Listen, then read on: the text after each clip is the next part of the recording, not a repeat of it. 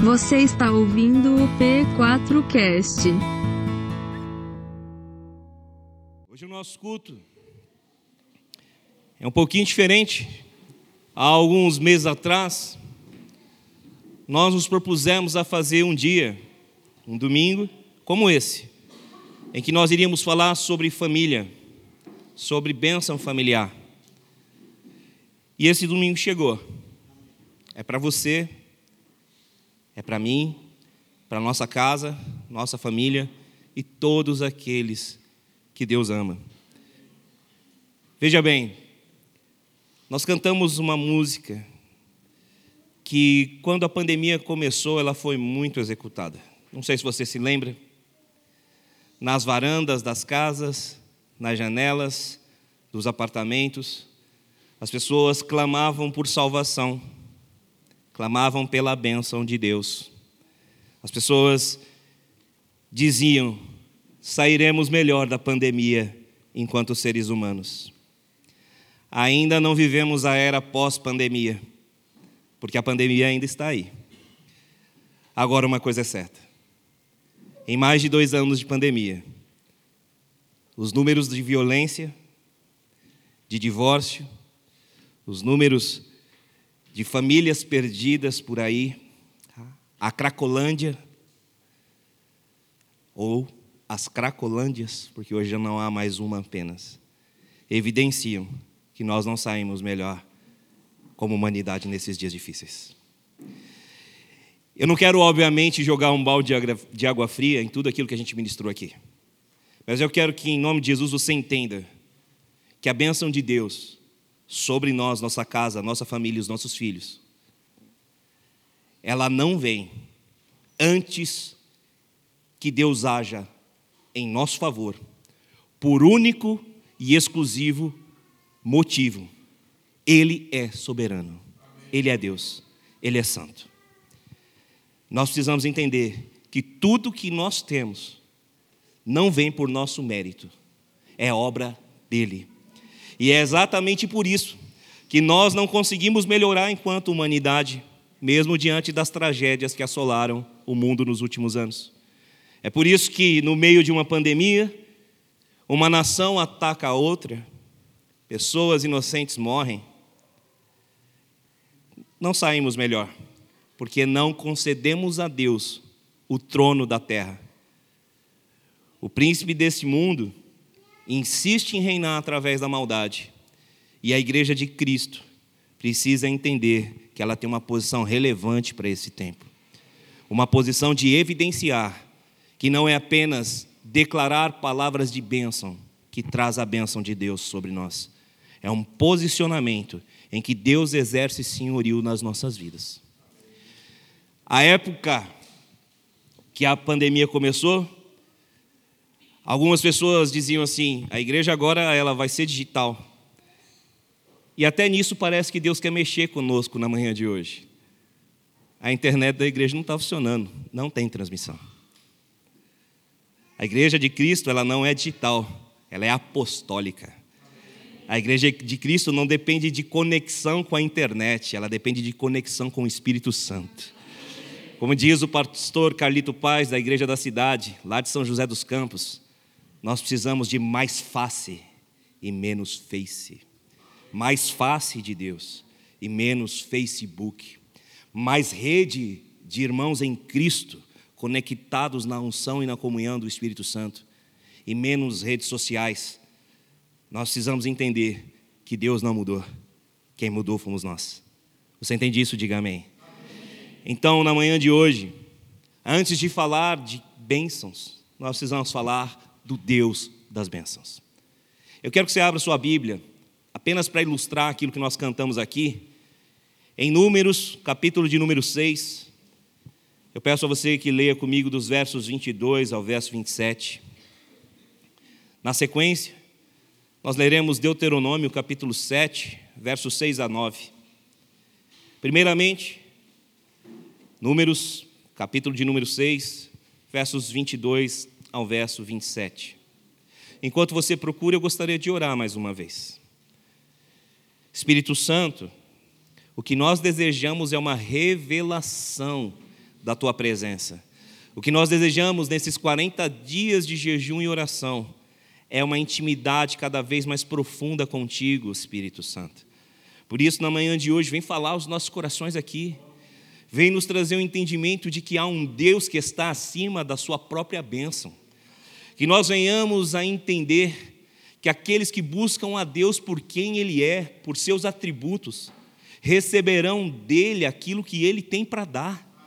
Aqueles que buscam a Ti também encontrarão as Tuas mãos estendidas para abençoar.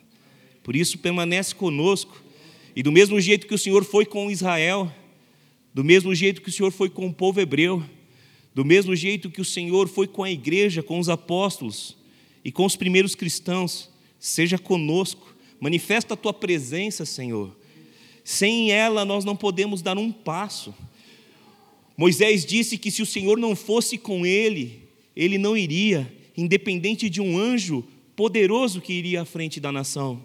O Senhor Jesus nos ensinou que sem ele nada nós podemos fazer.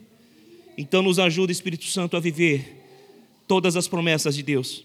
Nós estamos aqui reunidos com a nossa casa, a casa da fé, a igreja.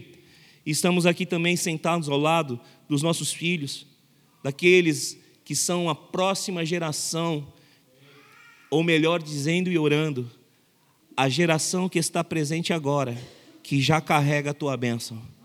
Nós oramos no nome de Jesus e nos guia, Senhor. Amém. Deuteronômio, desculpe, perdão, primeiro Números, capítulo de número 6, verso 22 ao verso 27. O Senhor disse a Moisés: Diga a Arão e aos seus filhos: Assim vocês abençoarão os israelitas. O Senhor te abençoe e te guarde. O Senhor faça resplandecer o seu rosto sobre ti e te conceda a graça. O Senhor volte para ti o seu rosto e te dê paz. Assim eles invocarão o meu nome sobre os israelitas e eu os abençoarei. Amém. Essa é a bênção sacerdotal que os sacerdotes estavam orientados a declarar sobre a nação de Israel. Deuteronômio, como eu já pedi para abrir, por favor, agora você me acompanhe. Capítulo de número 7, versos de número 6 ao verso de número 9. Deuteronômio 7, verso de número 6 ao verso de número 9. Encontrou? Diga amém. Glória a Deus. Pois vocês são um povo santo para o Senhor, o seu Deus. O Senhor, o seu Deus, os escolheu dentre todos os povos para ser o seu povo, o seu tesouro pessoal. O Senhor não se afeiçoou a vocês, nem os escolheu por serem mais numerosos do que outros povos, pois vocês eram o menor de todos os povos, mas foi porque o Senhor os amou e por causa do juramento que fez aos seus antepassados. Por isso, ele os tirou com mãos poderosas e os redimiu da terra da escravidão, do poder do Faraó, rei do Egito. Saibam, portanto, que o Senhor, o seu Deus, é Deus. Ele é o Deus fiel, que mantém a aliança de bondade por mil gerações daqueles que o amam e o obedecem, que obedecem aos seus mandamentos. Amém? A música que você acabou de cantar, ela é a somatória desses dois textos. Você acabou de dizer que o Senhor te abençoe, que o Senhor faça brilhar o teu rosto sobre ti, que a bênção te acompanhe até mil gerações. Essa música originalmente ela foi gravada em inglês pela Carrie Job. E durante todo o processo da pandemia, como eu já disse, ela se tornou um hino que aparentemente evidenciava o desejo humano de mudança, o desejo de socorro. No meio da praga, a bênção. Em meio a tanta morte, o rosto de Deus sendo erguido e a proteção vindo sobre toda a humanidade. O que eu preciso te dizer na manhã de hoje é que, antes de focar na bênção, mais uma vez eu declaro: foque no Deus da bênção. Nós estamos em 40 dias de jejum e oração buscando um relacionamento de intimidade com o Espírito Santo.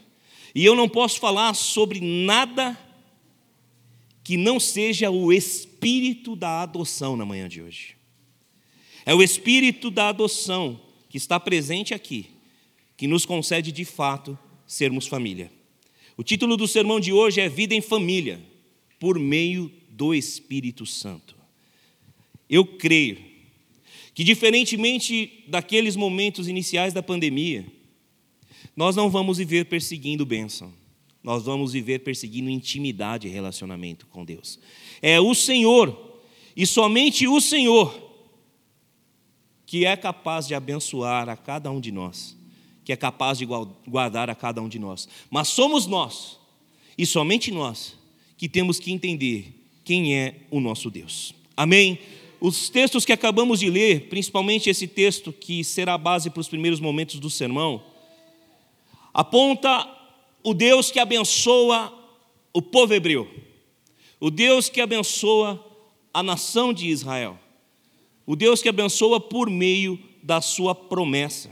Se você me acompanhar, Deuteronômio capítulo 7, verso 9, novamente, está me acompanhando? Diga amém. amém. Deuteronômio 7, 9, nós acabamos de ler. Se você me acompanhar, você vai ver a declaração de Deus em forma de promessa. Saibam, portanto, que o Senhor, o seu Deus, é Deus ele é o Deus fiel, que mantém a aliança de bondade por mil gerações daqueles que o amam e obedecem aos seus mandamentos. Amém? Essa bênção e essa aliança diz respeito ao povo de Abraão, ao povo de Isaac e ao povo de Jacó. Diz respeito ao povo de José, aquele que viveu acima do que os olhos podem ver, como já foi ministrado aqui. Diz respeito a um homem que fundou uma família, o patriarca Abraão. E essa família se tornou um grande povo, o povo hebreu. E esse grande povo se tornou a nação de Israel. Você me acompanha até aqui? Diga amém.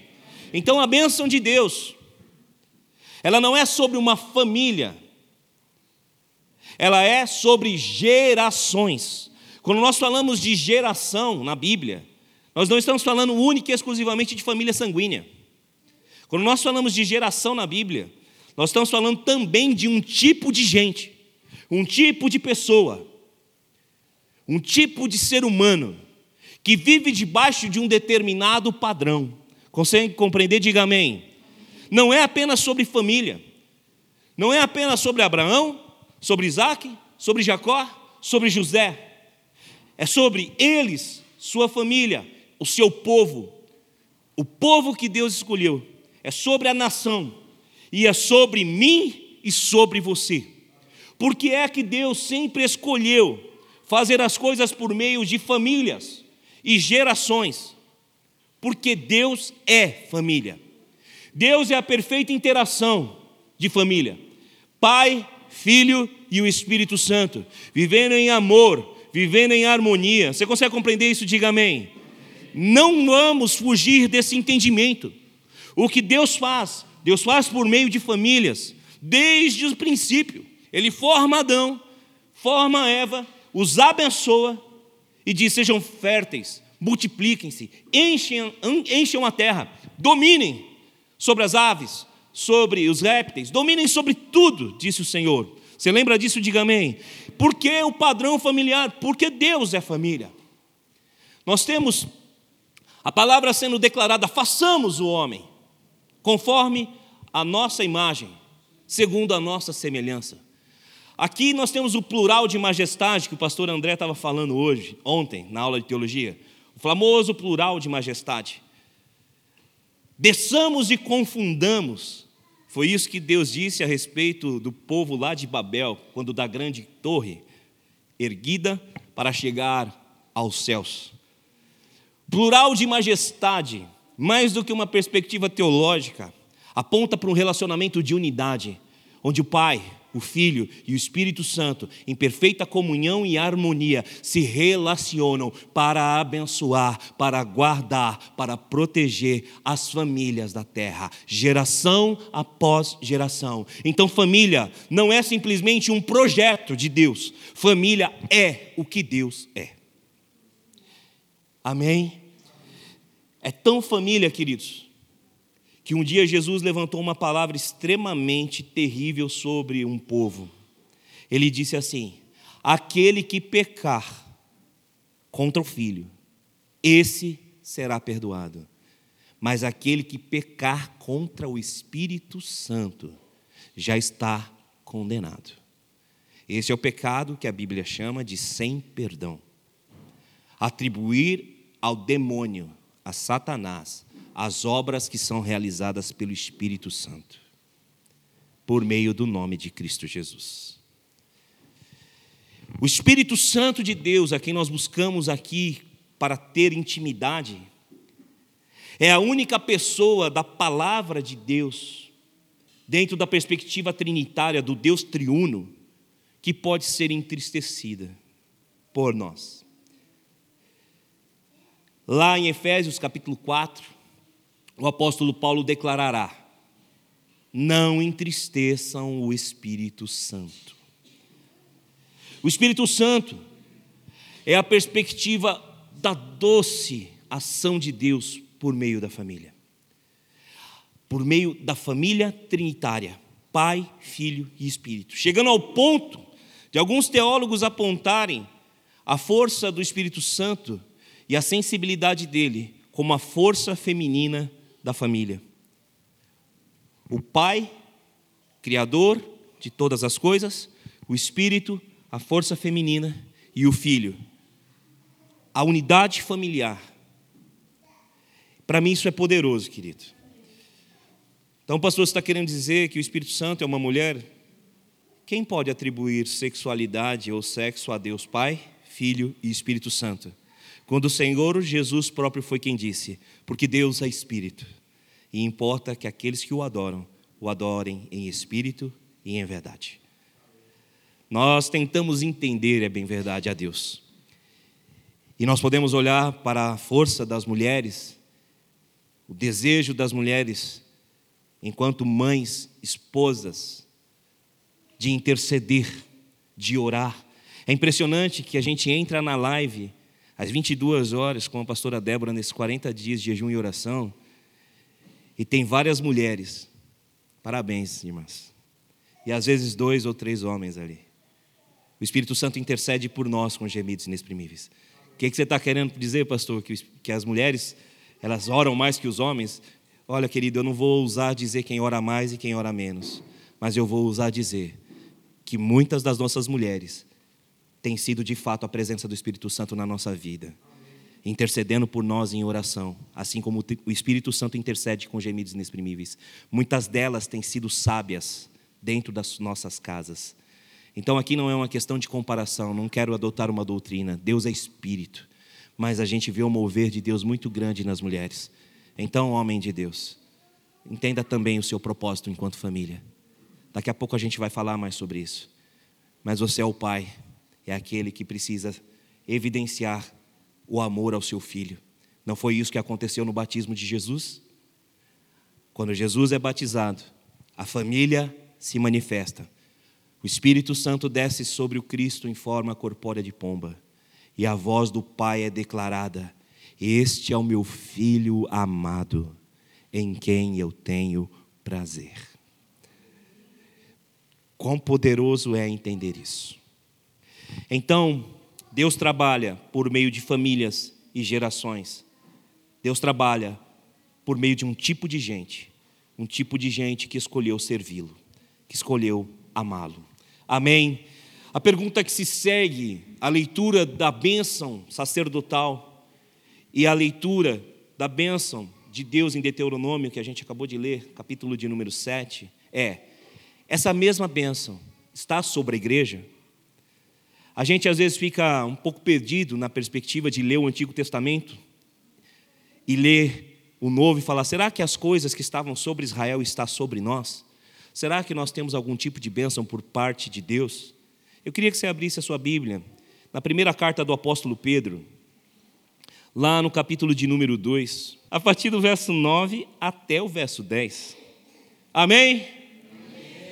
Palavras do apóstolo Pedro para nós, os cristãos: Vocês, porém, são geração eleita, sacerdócio real, nação santa, povo exclusivo de Deus, para anunciar as grandezas daquele que o chamou das trevas para a sua maravilhosa luz. Antes vocês nem sequer eram povo, mas agora são povo de Deus. Não haviam recebido misericórdia, mas agora receberam. Nação santa, povo eleito, sacerdote, sacerdócio real, palavras usadas exclusivamente para o povo hebreu, para a nação de Israel, que Pedro apóstolo traz para mim e traz para você. A bênção de Abraão está sobre nós. A bênção desse homem, de sua família, da nação, está sobre nós.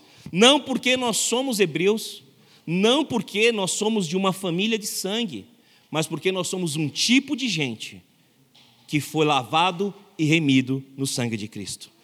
O grande desafio de falar sobre família na igreja num domingo é que nem todos estão vivendo debaixo de um relacionamento familiar em que pai, mãe, filhos vivem de maneira harmônica.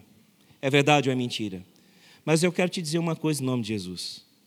Sim, Deus opera por meio desse relacionamento, mas não exclusivamente, querido. Não entenda que o teu Deus é um Deus que exclui pessoas. Não importa se você não tem filhos, não importa se por algum motivo você perdeu o seu cônjuge, não importa se a morte bateu a sua porta, se o divórcio bateu a sua porta, importa que nessa manhã você está aqui e você representa a família de Deus, um tipo de geração que Deus quer abençoar. Você entende isso? Diga amém. Agora eu quero aprofundar mais. E de novo falar: se a bênção de Deus é geracional, é familiar e ela está sobre nós, não é nela que nós devemos focar, mas sim naquilo que Deus faz por meio dos seus atributos. Amém? Agora você vai voltar comigo para Deuteronômio. Volta para lá comigo. Deuteronômio capítulo 7. Primeiro tópico do meu sermão, ele vai falar sobre o que é que antecede a benção de Deus. O que antecede as bênçãos de Deus. Para falar um português um pouco melhor. Eu quero te dizer que o amor dele antecede as suas bênçãos.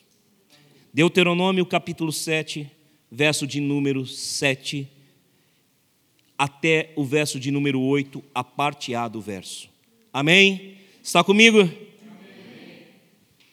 O Senhor não se afeiçoou a vocês nem os escolheu por serem mais numerosos do que outros povos, pois vocês eram o menor de todos os povos, mas foi porque o Senhor os amou.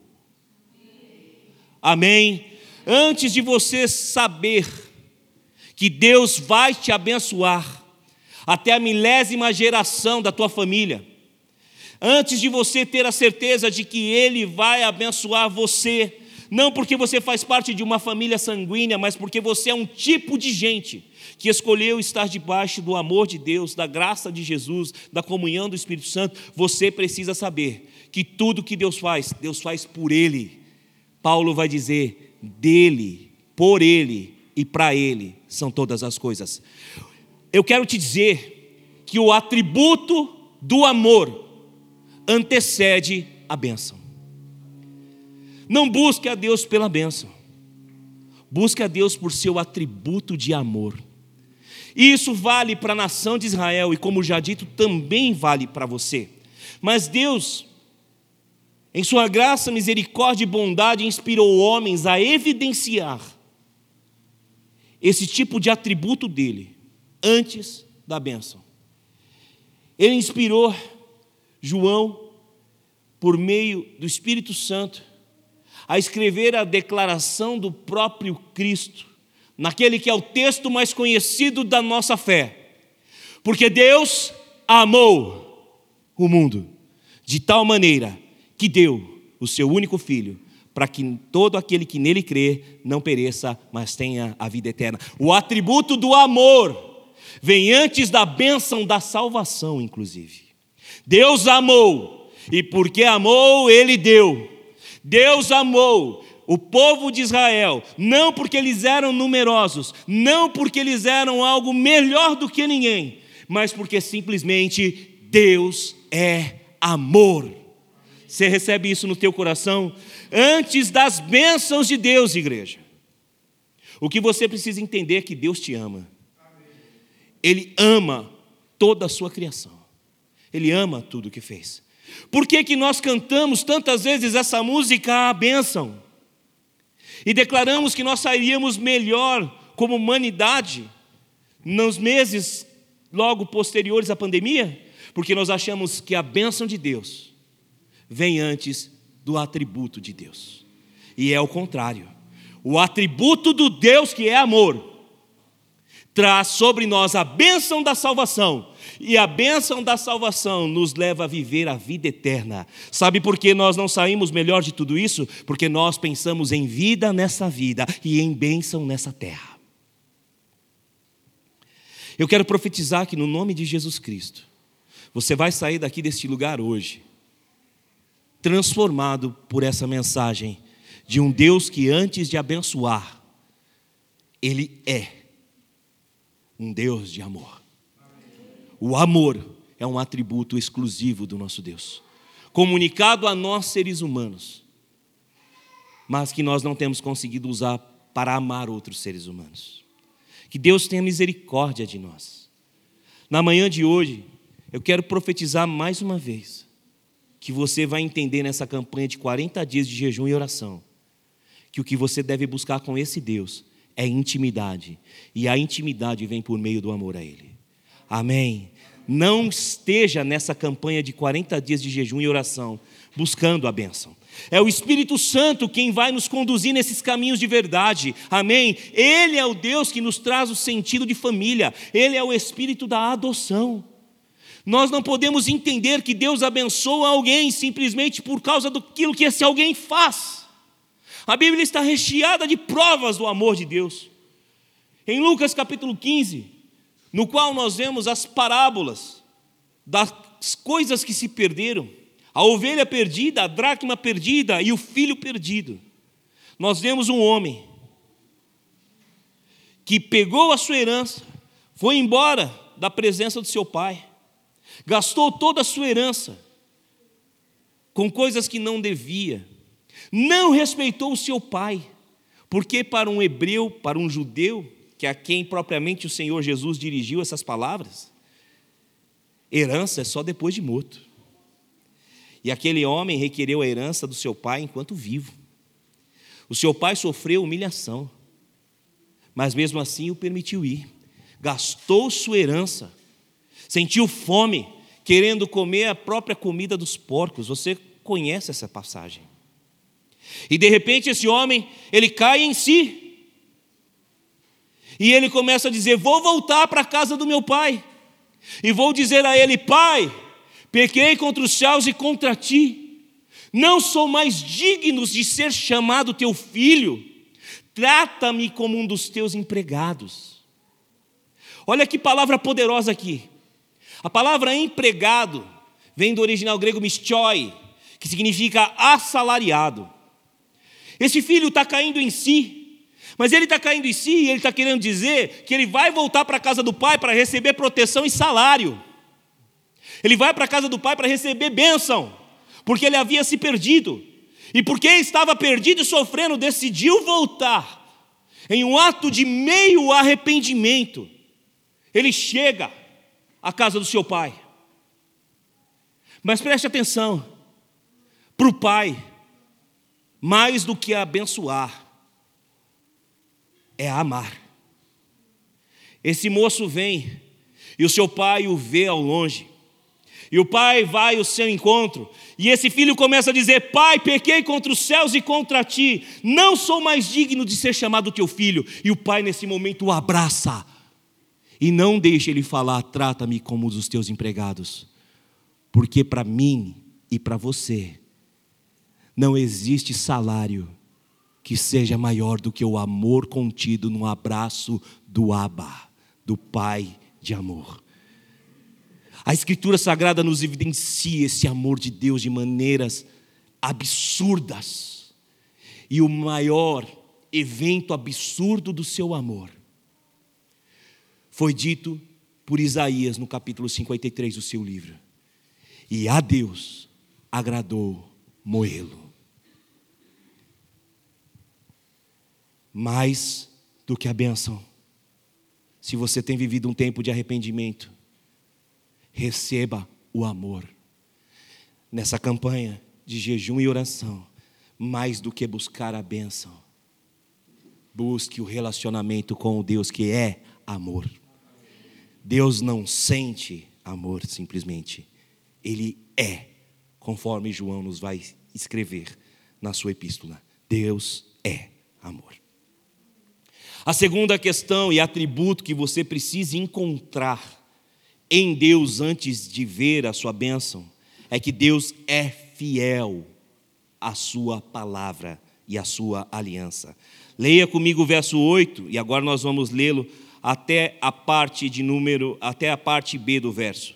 Mas foi porque o Senhor os amou e por causa do juramento que fez aos seus antepassados. Amém? Lemos Deuteronômio, capítulo 7, verso 8, partes A e B do verso. Na parte B, aqui do verso, ele está dizendo que Deus é fiel, porque ele foi firme, amou por causa do que? Da aliança que ele fez com seus antepassados. Fidelidade é mais um atributo de Deus. O que é um atributo? É algo que pertence a alguém. Está entendendo? Diga amém. Deus não é apenas amor, o amor se origina nele. Deus não é apenas fiel, como a própria Escritura declara dele. A própria fidelidade se origina em Deus. Você está entendendo? Diga amém. Deus é fiel, Deus é amor. Isso é um atributo de Deus. E Deus foi fiel à aliança que ele fez com Abraão. Deus foi fiel à aliança que ele fez com os antepassados deste povo que está recebendo essa palavra. E o antepassado imediato a quem Deus fez essa promessa é Abraão. Se você abrir a sua Bíblia em Gênesis 12, você vai encontrar lá a história de Abraão e essa benção de Deus. Eu vou citá-la de cabeça, mas você pode procurar aí na sua Bíblia em Gênesis 12, capítulo, Gênesis capítulo 12, versos 1 a 3. Deus diz a Abraão: sai da tua terra, do meio da tua parentela, e vai para a terra que eu te mostrarei. Eu farei de ti um grande povo, abençoarei os que te abençoarem, e amaldiçoarei os que te amaldiçoarem, e em ti serão benditas todas as nações da terra. Amém? Deus está falando para esse povo aqui, em que Ele está dizendo que eu vou cuidar de vocês, que a minha bênção, que aquilo que eu faço, a minha misericórdia vai até mil gerações. Ele está dizendo, é porque eu sou fiel àquilo que eu prometi aos seus antepassados. Deus prometeu a Abraão, Deus prometeu a Isaac, Deus prometeu a Jacó, Deus prometeu a José. E aqui, quando o povo está sendo estabelecido, depois de 400 anos de escravidão no Egito, Deus está restaurando essa promessa e está dizendo: vocês não são escravos, vocês são um povo livre, porque eu sou fiel à aliança que eu fiz. Amém? Ele é fiel à Sua palavra. Mas não é apenas, novamente enfatizo, para o povo de Israel essa bênção. É para mim e para você. Abra sua Bíblia agora e deixa Deuteronômio marcado porque a gente vai voltar nele. Evangelho de Mateus, capítulo de número 1, verso de número 1. Está comigo? Diga amém. amém. Glória a Deus. Mateus capítulo 1, verso de número 1. Registro da genealogia de Jesus Cristo, filho de Davi, filho de Abraão. Quando Maria dá a luz ao Cristo, o filho de Davi e o filho de Abraão, se cumpre a palavra de Deus por sua fidelidade que diz: Em ti, Abraão, serão benditas todas as nações da terra. Não se trata de uma família de sangue, não se trata de um povo, não se trata de uma nação, se trata de Deus. E Deus não faz acepção de pessoas. Ele é o Deus de Abraão, ele é o Deus de Isaac, ele é o Deus de Jacó, ele é o Deus de José, Ele é o Deus da Valéria, Ele é o Deus da Paloma, Ele é o Deus do Cristiano, Ele é o Deus da Tâmara, Ele é o Deus da Pietra, Ele é o Deus da Manuela, Ele é o Deus de todos nós, por meio de Sua fidelidade à Sua própria palavra. Esse atributo de Deus preservou a nossa vida, preservou a nossa história. Tudo que Deus está falando através de Deuteronômio aponta que antes dele abençoar alguém, ele é o Deus que ama e ele é o Deus fiel a si mesmo. Porque dele, por ele e para ele são todas as coisas. Por isso que Paulo vai escrever em Efésios capítulo 2: Vocês são salvos pela graça, mediante a fé, não por obras, para que ninguém se glorie mas pela graça, ato único e exclusivo do próprio Senhor, vocês são salvos. Antes da bênção está Deus, o Deus cujo atributo de amor nos ama sem que mereçamos amor. Escolheu o povo de Israel sem que este merecesse absolutamente nada. Deus ama porque Ele é amor.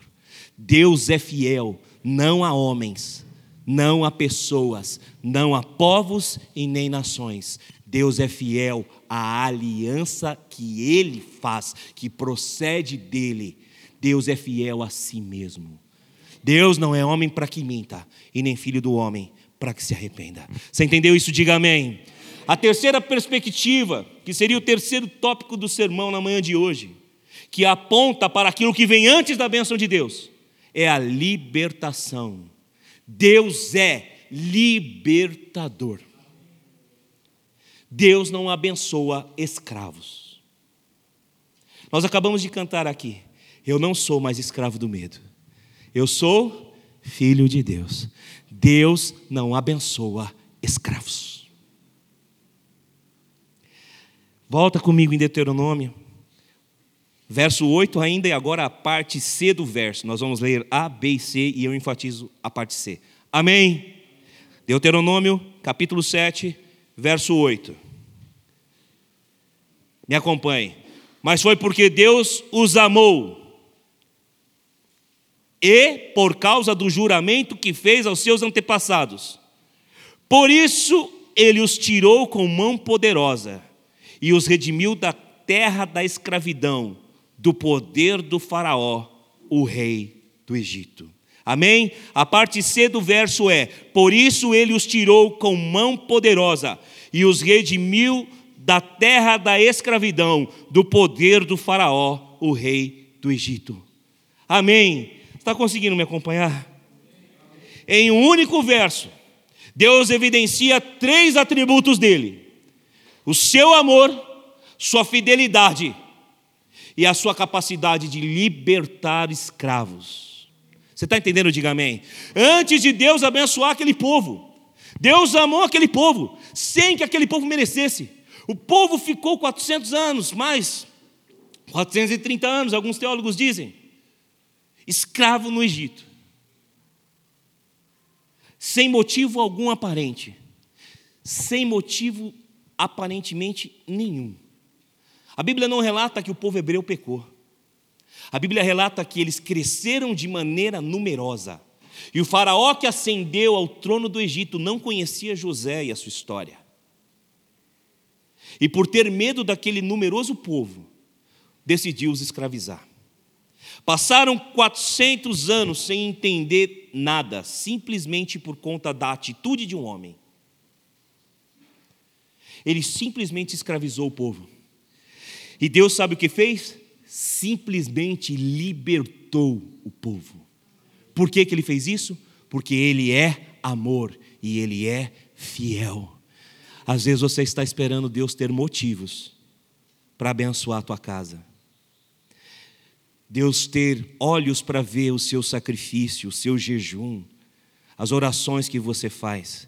Eu quero te dizer que antes dele olhar o que você faz, Deus olha quem Ele é e Ele te abençoa, porque Ele é amor, porque Ele é fiel e porque Ele não te quer escravo de ninguém.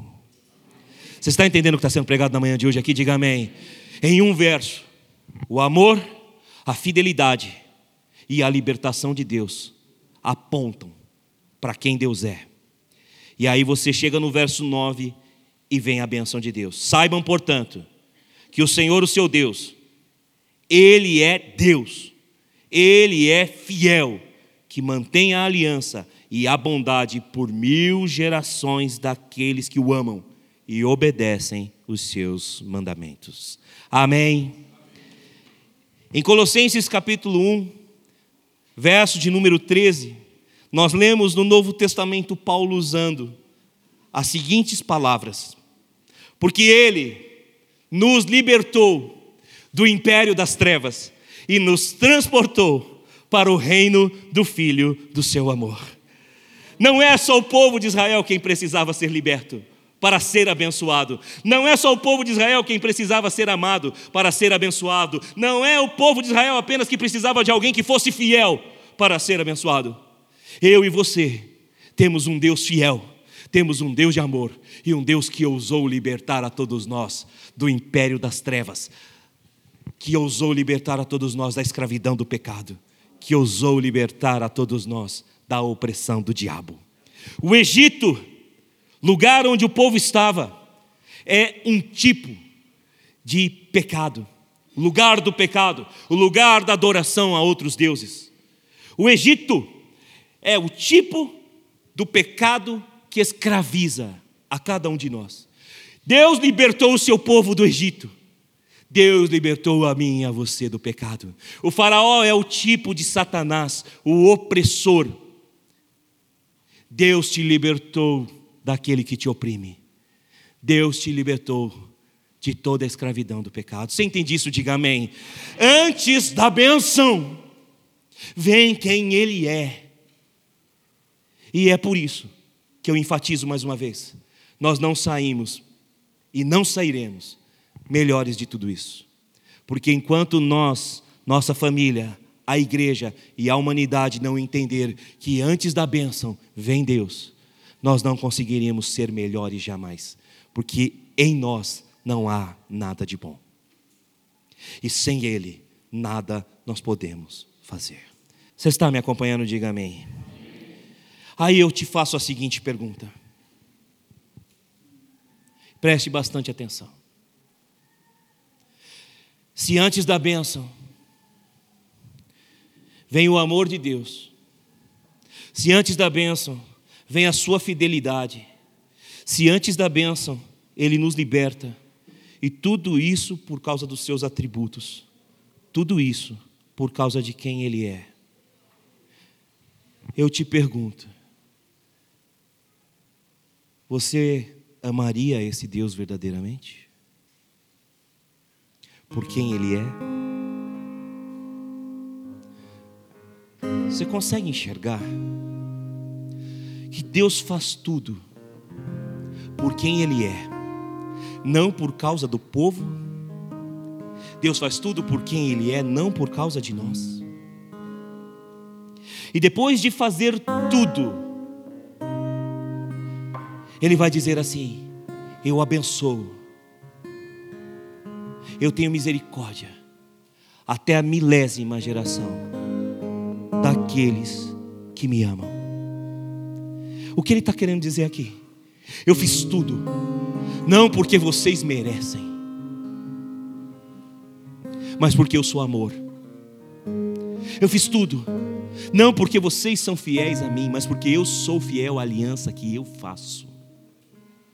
Eu fiz tudo e libertei vocês de toda a escravidão. Será que diante disso vocês podem me obedecer para que a bênção esteja sobre vocês? O maior erro que nós temos cometido enquanto cristandade é achar que nós seremos abençoados incondicionalmente. A maior bênção é a salvação. E o texto sobre salvação diz que ele deu. E ele deu porque amou. O seu único filho, para que todo o que nele crê não pereça, mas tenha vida eterna. É necessário crer por meio da pregação do Evangelho e do convencimento do Espírito Santo para que nós sejamos salvos. É necessário que nós entendamos que Jesus, quando sai do poder do Espírito Santo, do deserto no qual foi tentado, ele começa a declarar: arrependei-vos, pois é chegado o reino de Deus. Estádios lotados cantaram a canção, a bênção, no Brasil, no mundo. Igrejas transbordando de gente cantaram isso. E por que nada tem mudado? Porque Ele faz a parte dele, mas nós não temos feito a nossa parte. Evangelho de João, capítulo 1, verso 11 e 12. Ele veio para os que eram dele, mas os dele não o receberam. Mas a todos os que nele creram, aos que a ele receberam, deu-lhes os direitos de serem chamados seus filhos. Aos que obedeceram o quê? Obedeceram a voz do Espírito Santo, que convence o homem do pecado, da justiça e do juízo, e se arrependeram dos seus pecados e começaram a viver uma nova vida. Diante da mesa aposta, da mesa do Cordeiro de Deus que tira o pecado do mundo, eu quero te dizer que na manhã de hoje, para todos os seus próximos dias, durante esses 40 dias de jejum, você precisa se posicionar diante desse Deus, que te abençoa não pelo que você faz, mas por quem Ele é. E o que você faz, você não deve fazer porque tem medo de ir para o inferno, mas porque você o ama. Eu sou o Deus que abençoa até a milésima geração daqueles que me amam e por me amar guardam os meus mandamentos. Mas e o Novo Testamento corrobora com esse fato, pastor? João 14, 21. Aquele que tem os meus mandamentos e os guarda, esse é o que me ama. E a bênção disso, pastor, é: e se alguém me amar, será amado do meu Pai, eu também o amarei e eu me revelarei a Ele. Quem guarda os meus mandamentos o faz porque me ama, vai receber o meu amor de volta, e não apenas o meu amor, mas a revelação de quem eu sou. Você está entendendo o tamanho dessa bênção? A intimidade do Senhor é para aqueles que o buscam. E quem busca o Senhor por quem Ele é, busca o Senhor porque o ama, e esse vai ser extremamente abençoado. Guarda no teu coração. De um homem, ele faz um povo. De um povo, ele forma uma nação. De um homem, de um povo, de uma nação, porque ele é amor, fiel à sua aliança e libertador. Ele preserva uma geração para salvar a mim e a você, para mostrar que não ele, ele não é apenas Deus de um homem, de um povo e de uma nação, mas ele é o Deus de um tipo de gente que escolheu obedecer por amor.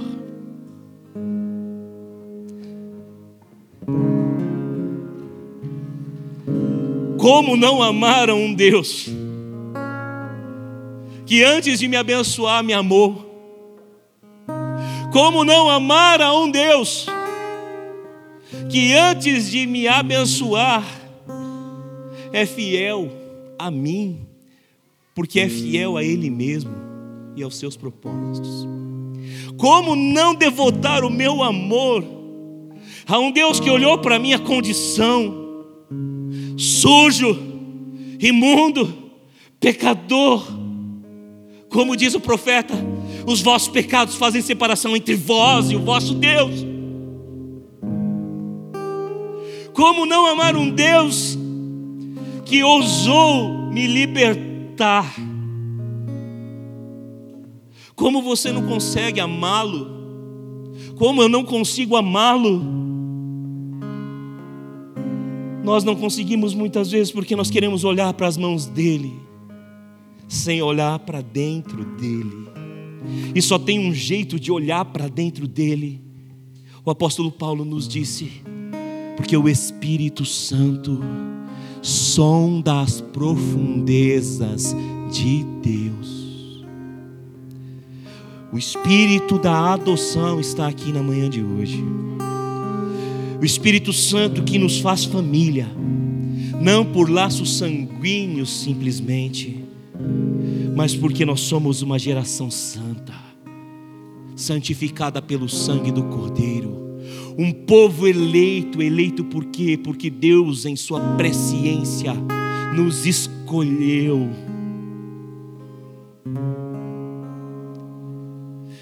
Como não amar um Deus assim? Somente sendo um louco. Os loucos estão ajuntando tesouros. Os loucos só querem saber da bênção e se esquecem de Deus. Os loucos dizem: Eu vou construir celeiros maiores e entesourar para poder viver e desfrutar de tudo aquilo o que eu tenho ganhado ao longo da minha vida. E a voz profética vai dizer: Louco, essa noite pedirão a tua alma. Como não amar um Deus que é amor? Como não amar um Deus que é fiel? Como não amar um Deus que é libertador? Só sendo um louco que só consegue pensar em entesourar e em ser abençoado por Deus sem receber o abraço de amor dele. Somente os pródigos que têm o interesse de estar na casa do Pai para receber salário e proteção. Loucos que trocam o abraço, o amor e a herança por causa de um mísero salário e proteção. Eu profetizo que você não vai ser assim. Eu profetizo que eu não serei assim. Eu profetizo que nós, enquanto igreja, não seremos assim. Sim, Ele quer, deseja e vai nos abençoar. Sim, Ele faz isso porque desde que Ele é, Ele é família. E Ele ama abençoar. Eu te convido no nome de Jesus a uma manhã de reflexão, não daquilo que você deseja receber, mas daquilo que você pode ofertar a Deus. E a maior oferta que Deus deseja no dia em que nós levantamos o memorial ao seu Cordeiro, que tira o pecado do mundo, é o amor. Eu quero te convidar a amar a Deus por quem Ele é amar a Deus porque Ele te amou primeiro. A Escritura diz que nós o amamos porque Ele nos amou primeiro, porque Ele é amor. Ele adota todos nós. Salmo de número 68, se você puder abrir comigo, no verso 5.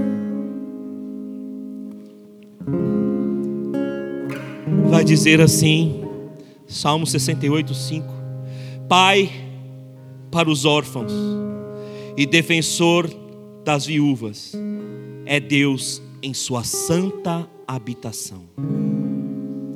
Pai para os órfãos e defensor das viúvas. é Deus em sua santa habitação. Por isso que eu torno a dizer: eu não sei o estado da tua família, eu não sei se você passou pela tristeza de perder a esposa, o marido para a morte, eu não sei se você passou pela tristeza do divórcio, eu não sei o quanto talvez você esteja distante dos seus pais, você que é filho, ou dos seus filhos, você que é pai, você que é mãe. Eu sei de uma coisa: Deus ama você e Ele te trouxe para dentro da família dele. Por mais que você se sinta sozinho, você não está sozinho. Por mais que você se sinta abandonado, você não está abandonado pai de órfãos e defensor das viúvas. É Deus em sua santa habitação. E Ele escolheu habitar dentro de você. Você é a santa habitação do papai. Você é a santa habitação do provedor. Você é amado por Ele. Porque Ele é amor. Ele não desistiu de você e de todas as promessas de abençoar você e a tua casa, porque Ele é fiel à aliança que você tem com Ele, não por ti e nem por mim, porque a palavra diz que mesmo que nós sejamos infiéis, Ele permanece fiel. Ele é Deus. Como não amá-lo? Como não desejar fazer parte da família dele? É o Espírito Santo que nos conduz a isso. E esse é o quarto tópico do meu sermão da manhã de hoje. Como Deus nos adota em sua família. Como Ele nos abençoa. O texto clássico que fala sobre a adoção é Romanos 8, que eu quero que você me acompanhe. Perdoa me emocionar, isso é coisa do pastor Daniel que fica entre lágrimas e ranhos aqui no púlpito. Mas não tem como não ficar emocionado sabendo que eu tenho alguém que se importa comigo, que me ama, que é fiel e que dia após dia me liberta de mim mesmo, dos meus medos, das minhas dores. Como não se emocionar, sabendo de um Deus tão bondoso conosco. O Espírito está em nós, e é Ele que nos conduz à adoção, é Ele que nos conduz à herança e bênção. Romanos 8, 16 a 17. O próprio Espírito testemunha no nosso espírito que somos filhos de Deus. E se somos filhos, então somos herdeiros. Herdeiros de Deus e co-herdeiros com Cristo. Se de fato participarmos de seus sofrimentos, para que também participemos da sua glória. Herdeiros, abençoados, porque somos filhos, adotados como filhos, herdeiros e co-herdeiros com Cristo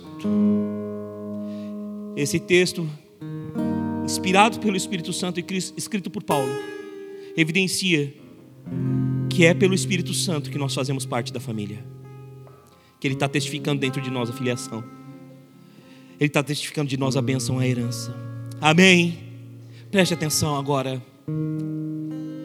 Se passar pelos sofrimentos de Cristo,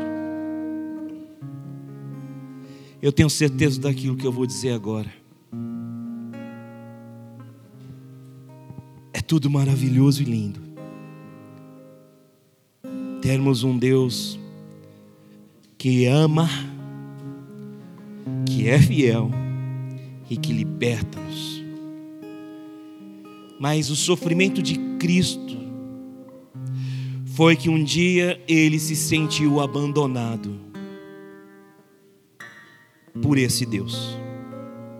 quando do alto do madeiro, no seu sofrimento, ele declarou: Deus meu, Deus meu, por que me abandonaste? Eu tenho certeza que todos nós aqui, se ainda não passamos por essa experiência, iremos passar. Sentir-se abandonado por Deus. Pastor, mas você acabou de dizer que Ele é amor. Você acabou de dizer que Ele é fiel. Você acabou de dizer que Ele é libertador. E eu reenfatizo que Ele é tudo isso. Mas em tudo isso, Ele é, porque Ele é soberano sobre tudo e sobre todos. Ele não é escravo de jejuns, ele não é escravo de orações, ele não é escravo dos nossos atos de bondade, que aliás o profeta Isaías vai declarar que os nossos atos de justiça são para Deus como trapos de imundícia. E os trapos de imundícia eram entendidos na época do profeta como os trapos que envolviam as feridas da lepra do leproso que após serem arrancados da pele, carregavam consigo pedaços de carne e só serviam para ser queimados. Trapos de imundícia são as nossas obras. Por isso que não é pelo que fazemos, mas é por quem Ele é. Por quem Ele é. E por Ele ser quem Ele é, e conhecer todas as coisas, ele não tem o menor medo de nos perder. Ele não tem medo de permitir que muitas vezes nós nos decepcionemos com pessoas e voltemos a voz a Ele dizendo: Pai, o Senhor não está vendo? Olha o que meu filho está fazendo, olha o que minha filha está fazendo. O Senhor disse o Senhor disse: ensina o menino no caminho que deve andar, e quando crescer ele não vai se desviar. Mas olha, meu filho. Mas o que Deus disse não foi bem isso: ensina o menino o caminho. O que Deus disse foi: ensina o menino no caminho. No caminho. Com o menino, com a menina. Mas mesmo que você ensine no caminho, seu filho, sua filha, tem livre-arbítrio e farão escolhas como você faz e eu também. Mas nós nos sentimos abandonados por Deus. Quando a morte assola a nossa casa, nós olhamos e dizemos: Por que me abandonaste? Porque permitiste. Quando o divórcio, a destruição chegam ao nosso lar, as nossas vozes declaram: Onde está o Senhor? Por que me abandonaste? Eu orei tanto.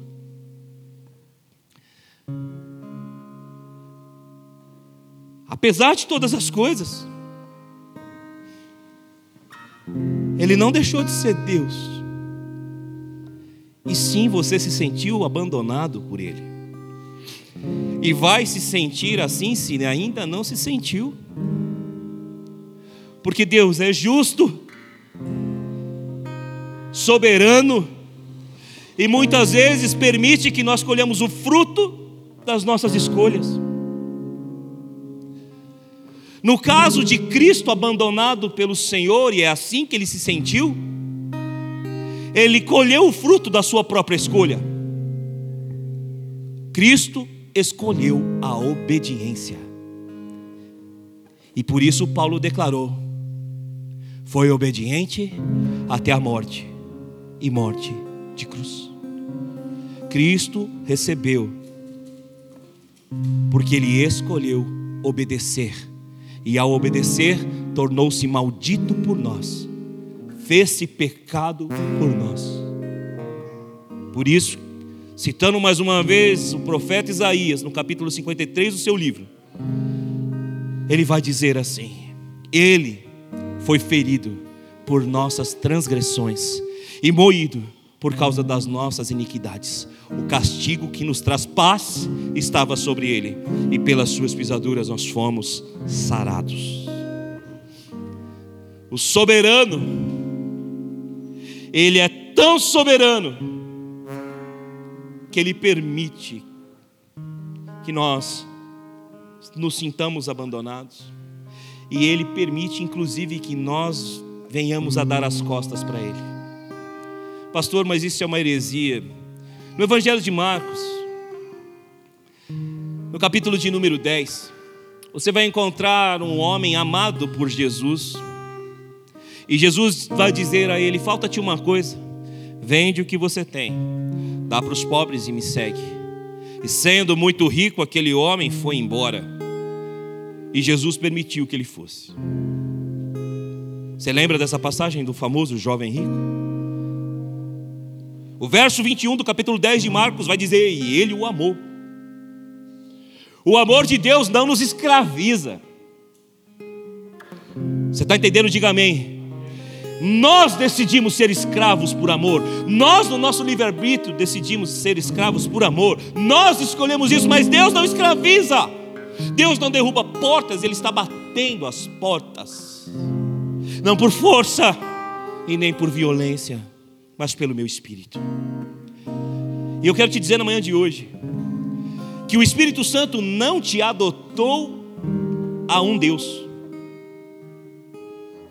Ele te adotou a um pai. Porque um Deus justo pode até permitir com que você se sinta abandonado. Mas o pai sempre está disposto a te receber nos seus braços de amor. É por isso que Jesus vai dizer: Deus, por que me abandonaste? Mas o seu último brado vai dizer: Nas tuas mãos, Pai, eu entrego o meu espírito. Deus não te adotou por meio do Espírito Santo. O Pai te adotou por meio do Espírito Santo, pois vocês não receberam o Espírito que os escravize para novamente temerem, mas receberam o Espírito que os adota, por meio do qual clamamos: Abba Pai. E o próprio Espírito testifica no nosso espírito que nós somos filhos de Deus. E se somos filhos, somos herdeiros de Deus e co-herdeiros com Cristo. Se participarmos dos seus sofrimentos, para que venhamos a participar da sua glória. Você sofreu, se sentiu abandonado. Bem-vindo aos sofrimentos de Cristo. Bem-vindo aos sofrimentos de Cristo. Todas as vezes que você sentiu que Deus te abandonou. Bem-vindo aos sofrimentos de Cristo. E é por sofrer como Cristo sofreu que você é herdeiro desse Deus, que é teu Pai. Você está entendendo o que eu estou tentando pregar aqui? Diga amém. Então, o Espírito vai te conduzir a esse entendimento. A vida não é fácil. E isso é um chavão, é uma frase feita e é verdade, mas ela é a pura verdade. A vida não é fácil. Jesus foi quem disse: tereis aflições. Tem de bom ânimo. Eu venci o mundo. O bom ânimo é a coragem para viver todos os dias. Para dizer eu estou voltando para os braços do papai. Não para ser escravo. Porque quando você volta para os braços do papai, ele te abraça, ele põe um anel no teu dedo, ele te dá vestes novas e faz uma festa e diz: Esse meu filho estava perdido e foi encontrado, estava morto e reviveu. Todos os dias há uma oportunidade para você, querido, de conhecer o amor do Papai, de receber a bênção do herdeiro de Deus, do co-herdeiro com Cristo. E qual é essa bênção? Paulo vai dizer lá em 1 Coríntios, capítulo de número 3, versos 21 e 23 a 23. Se você puder me acompanhar lá. Primeira carta do apóstolo Paulo aos Coríntios, capítulo de número 3, versos 21 ao verso 23. Qual é a nossa bênção? Qual é a nossa herança? Portanto, Ninguém se glorie em homens, porque todas as coisas são. Vocês estão comigo? Todas as coisas são de vocês. Seja Paulo, seja Apolo, seja Pedro, seja o mundo, a vida, a morte, o presente ou o futuro, tudo é de vocês. E vocês são de Cristo e Cristo de Deus. Qual é a sua herança? Tudo. Tudo é herança tua. Se você conhecer o papai, se você conhecer aquele que é amor, fiel, libertador, soberano sobre tudo, maior do que as suas bênçãos, é o Deus que nós temos e devemos amar porque Ele nos amou primeiro.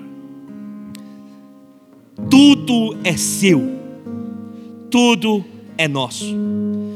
Gálatas capítulo 4, versos de número 4 a 7. Paulo vai evidenciar mais uma vez a adoção pelo Espírito Santo. Me acompanha, por favor. Gálatas 4, versos 4 a 7. Mas quando chegou a plenitude do tempo, Deus enviou seu filho nascido de mulher, nascido debaixo da lei a fim de redimir os que estavam sob a lei, para que recebêssemos a adoção de filhos. E porque vocês são filhos de Deus, Deus lhes enviou o seu Espírito, o Espírito do seu Filho ao coração de vocês, e ele clama: Abba, Pai. Assim você já não é mais escravo, mas filho, e por ser filho de Deus, também Deus o tornou herdeiro. Você é filho porque ele te amou. Você é filho porque Ele é fiel. Você é filho porque Ele te libertou. E porque você é filho, você é abençoado. Que a bênção se derrame até mil gerações. Que o Senhor te abençoe e te guarde. Que o Senhor sobre ti levante o teu rosto, ó igreja, e tenha misericórdia de ti e te dê paz. E que o grande amor de Deus Pai, que a graça do seu amado Filho, que a comunhão e as consolações do Espírito Santo estejam com todos nós, não apenas hoje, mas até a milésima geração daqueles que amam ao Senhor. E se você o ama, diga amém. Você é filho de Deus, você é escolhido por Ele, liberto por Ele, por quem Ele é fiel, e mesmo que você se sinta abandonado por Ele, Ele continua sendo o seu Pai, o seu Aba, e não desistiu de você e da tua casa. E Deus te abençoe no nome de Jesus. Eu quero encerrar falando sobre a questão da obediência. E esse é o último tópico do meu sermão. Viver a bênção é por Ele, por meio dele e para Ele, e a nossa parte é obedecer. Como viver a bênção geracional sobre as nossas famílias? Já citei João 14, 21. O que tem os meus mandamentos e os guarda é o que me ama. Eu vou citar palavras do apóstolo Paulo aqui que você precisa entender e obedecer a partir de agora, que você bem conhece. Efésios capítulo de número 5, verso 25. Maridos, não precisa abrir, eu quero que vocês olhem para mim, por favor. Você quer a bênção de Deus, marido? Você que é marido, diga amém. Você quer a bênção de Deus? Bendito seja o Senhor. Ame a tua esposa, como Cristo amou a igreja. E o que Cristo fez pela igreja? Morreu por ela. Quer a bênção até a milésima geração? Obedeça e ame a sua esposa independente das falhas dela, independente dos erros dela. Obedeça a Deus, ame sua esposa, morra por ela, se entregue por ela, como Cristo fez. Você está entendendo? Diga amém. Que é a bênção de Deus, obedeça, marido. Mulher, Efésios capítulo 5, verso 22. Seja sujeita, submissa em tudo ao seu marido como ao Senhor porque o marido é o cabeça, assim como Cristo é o cabeça da igreja. Submissão precisa ser compreendida como o aceite da proteção. Você está entendendo? Diga amém. Não é missão inferior. Eu gosto muito desse exemplo. A mulher não foi tirada da costela. Qual é a missão da mulher? Proteger os órgãos vitais de uma família, que são os filhos. Estar perto dos seus filhos. Isso é papel do homem também. Amém? Mas a mulher tem essa missão ali de estar cuidando, protegendo seus filhos, orientando-os, fazendo esse papel muitas vezes do Espírito Santo, de conciliar, de unir. Está entendendo? Diga amém. Ela tem essa missão, ela é costela tirada do lado, mas ela precisa aceitar a proteção do braço. O homem, o, o braço protege a costela. Estar sob missão é aceitar a proteção do seu marido, é ouvir um pouco mais o seu marido, porque Deus também é com ele. Você não é inferior, mas você precisa aceitar esse cuidado. Está entendendo? Diga amém. Mude a mentalidade, não conforme o padrão desse mundo, mas conforme aquilo que Deus tem para a sua igreja, para que possam conhecer e experimentar a boa, perfeita e agradável vontade de Deus. Romanos 12, 2. Está entendendo? Diga amém. Palavra para você, filho, que é a bênção de Deus até a milésima geração. Efésios 6, 1 a 3. Obedeça. Estou olhando para vocês duas agora. Obedeça. E honra ao teu pai e à tua mãe, para que os teus dias se prolonguem nessa terra. Quer que a bênção de Deus alcance até a milésima geração dos teus filhos, querido? Efésios capítulo 6, verso 4.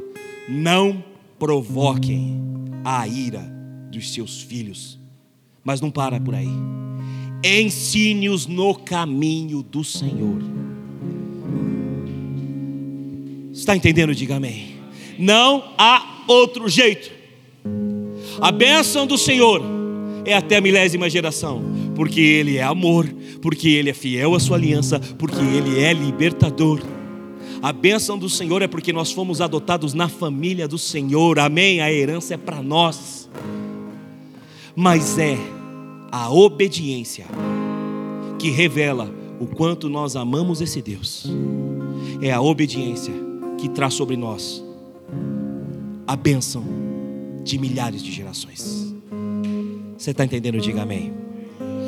Eu quero finalizar com o um exemplo de Esdras. E aqui a gente vai para a ceia do Senhor. Vá para a sua Bíblia comigo em Esdras, capítulo de número 8. Esse foi um texto que Deus falou muito comigo essa semana. E de alguma maneira eu consegui encaixá-lo no meu sermão. Esdras, capítulo de número 8, verso de número 21 a 23. Achou aí?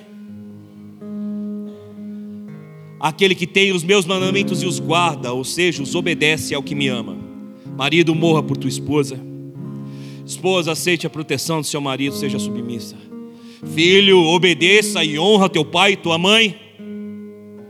Pais, não provoquem a ira dos seus filhos, ensine-os no caminho, na palavra de Deus. É isso que você tem que obedecer. Chega de viver uma vida, preste bastante atenção nisso, que é o final da minha mensagem, em que nós falamos a respeito de um Deus que abençoa, que protege, mas fazemos coisas que não condizem com isso. Você está entendendo? Diga amém. Esdras o estadista que restabelece a nação de Israel no retorno pós-exílico, 70 anos de cativeiro. Ele vai retornar a Jerusalém com um povo, com recursos, e ele precisa de Deus. E olha o que vai acontecer. Esdras capítulo 8, versos 21 a 23. Ali, junto ao canal de Ava, proclamei jejum, para que nos humilhássemos diante do nosso Deus e lhe pedíssemos uma viagem segura para nós, nossos filhos, com todos os nossos bens. Tive vergonha de pedir soldados e cavalheiros ao rei para que nos protegessem dos inimigos na estrada, pois lhes tínhamos dito: a mão bondosa de nosso Deus está sobre todos os que o buscam, mas o seu poder é a sua ira contra todos os que o abandonam. Por isso jejuamos e suplicamos essa benção ao nosso Deus, e Ele nos atendeu. Amém. Esdras, um estadista, um líder, um pai, um marido, ele está retornando para o seu povo, para a sua casa, para a sua nação, Está entendendo? Diga amém. E ele fala para o rei: Olha, rei, se preocupa não. Preste atenção nisso. Não se preocupa. Deus nos vai proteger. Não precisa de mais nada. Ele é Deus. Por favor, preste atenção. Quantas vezes nós dizemos isso? Deus é Deus da minha casa. Deus é Deus da minha família. Deus ele vai abençoar até a milésima geração da minha casa. Quantas vezes dizemos isso, mas tentamos fazer na força do próprio braço as coisas? Quantas vezes falamos isso e tentamos ser nós o Espírito Santo que convence do pecado e da justiça e do juízo? Quantas vezes falamos disso e vamos pedir ajuda a pessoas para fazer aquilo que nós dizemos que Deus faria? Não há pecado nenhum em pedir ajuda a ninguém. Não há pecado nenhum em conversar e aconselhar. Sabe qual é o pecado? Dizer que confia em Deus, mas viver como se Ele não fosse digno de confiança. Você está entendendo? Diga amém. É por isso que Esdras vai dizer: Eu tive vergonha, vergonha de dizer ao rei que eu precisava de soldados. Sabe por quê? Porque eu já tinha dito para ele: que Deus cuida de mim. Volto a dizer, estamos aqui para ajudar uns aos outros, estamos aqui para cuidar uns dos outros. Você entende isso? Diga amém. A Bíblia fala: suportai-vos uns aos outros. A Bíblia fala: quando um está em pé, ajuda o outro que está caído a levantar. Amém. O próprio Jesus pediu ajuda dos seus discípulos e disse: Fiquem comigo, vigiem ora. O espírito está preparado, mas a carne é fraca, a minha alma está batida por tristeza mortal. Não é pecado pedir ajuda, está entendendo? Diga amém. Não está errado pedir ajuda. O que é errado, que nós muitas vezes temos feito, é pedir ajuda para homens, esquecendo-se de quem é o nosso Deus. Por isso que a Bíblia vai nos dizer: Maldito é o homem que confia no homem. Não é para você desconfiar de seres humanos que a Bíblia está dizendo isso. A Bíblia está dizendo isso para você não colocar sua confiança no homem. E é por isso que eu tenho dito várias vezes: eu dou aconselhamento, eu ministro, eu cuido.